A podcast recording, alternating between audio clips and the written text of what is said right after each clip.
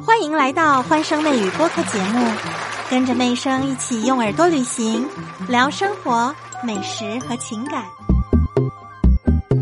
哎，你们在结账的时候会不会多看一眼明细呢？嗯，反向抹零这件事情，有些人很在意哦。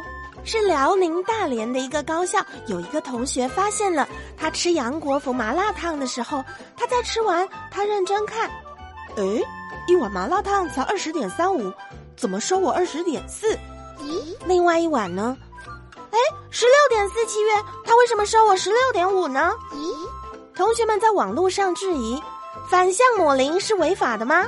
嗯，杨国福麻辣烫还有另外一个新闻哦，也是这几天的事情。有人在吃麻辣烫的时候，发现里面有虫虫，而且还是一条蚯蚓哎！这是江西九江，江西九江有一个消费者说他吃到了蚯蚓，嗯，平台赔了他一百二十九元。对于这个一百二十九元呢，这个消费者他说我不能接受。所以他才把这件事情曝光。那对于麻辣烫当中出现蚯蚓的事情，杨国福门店的工作人员说：“嗯，可能是当时厨房的灯光太暗了，而且那个洗菜阿姨年纪太大了，因为种种的原因，所以呢没有看清楚，才导致这个顾客吃到了蚯蚓。”工作人员他们说，青菜上面的泥巴都有洗干净，其他的东西可能被菜叶盖掉了。总之呢，我们已经辞退了洗菜阿姨。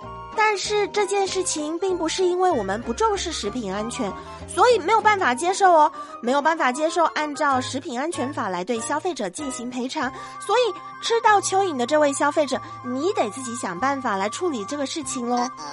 两个关于杨国福的新闻，听到现在，大家还有一点欲望去吃杨国福麻辣烫吗？我觉得在新闻背后的事件哦，你不一定作为一个品牌，你要争个是非，争个对错，争赢了又怎么样？这是一个品牌形象嘛？就当我们看到说，诶，他吃到了蚯蚓，结果你是在为自己护航。你说吃到蚯蚓不是我的问题啊，我该做的都已经做了，那蚯蚓偏偏要跑到你的嘴巴，那你能怪我吗？杨国福麻辣烫一直在努力上市。他也带着全部的员工呢，努力赚到了两亿的营收。不过，在这样的营收的背后，应该要想一下自己的社会责任。还有呢，美生刚刚说的，社会上怎么看你的形象？这个形象必须是正面的。嗯，像很多的企业啊、公司还有品牌，他们会去做捐款，而且会去帮助社会上的一些弱势团体。那么，除了真正想要做公益之外，还有一个很重要的原因，就是他们的运营很重视社会形象。社会形象如果不好的话，大家去你这个品牌消费的时候，心里头感觉呢，没有那种成就感以及被认同感。我在花出一分钱的同时，如果我认为其他人也都会认同我这样花钱，哎，这种感觉就是被认同感。之前妹生在台湾的时候，有一家面包店的品牌，它卖的很贵，可是大家都很喜欢拿着它的袋子，那个面包袋的纸袋上街购物啊、逛街，甚至是去百货公司都拿着面包袋。为什么呢？那个面包袋上面哦，它有很多的格子哦，密密麻麻的格子。你每买一次面包满了，比方说一百五十块、三百元，它就会帮你盖上印章。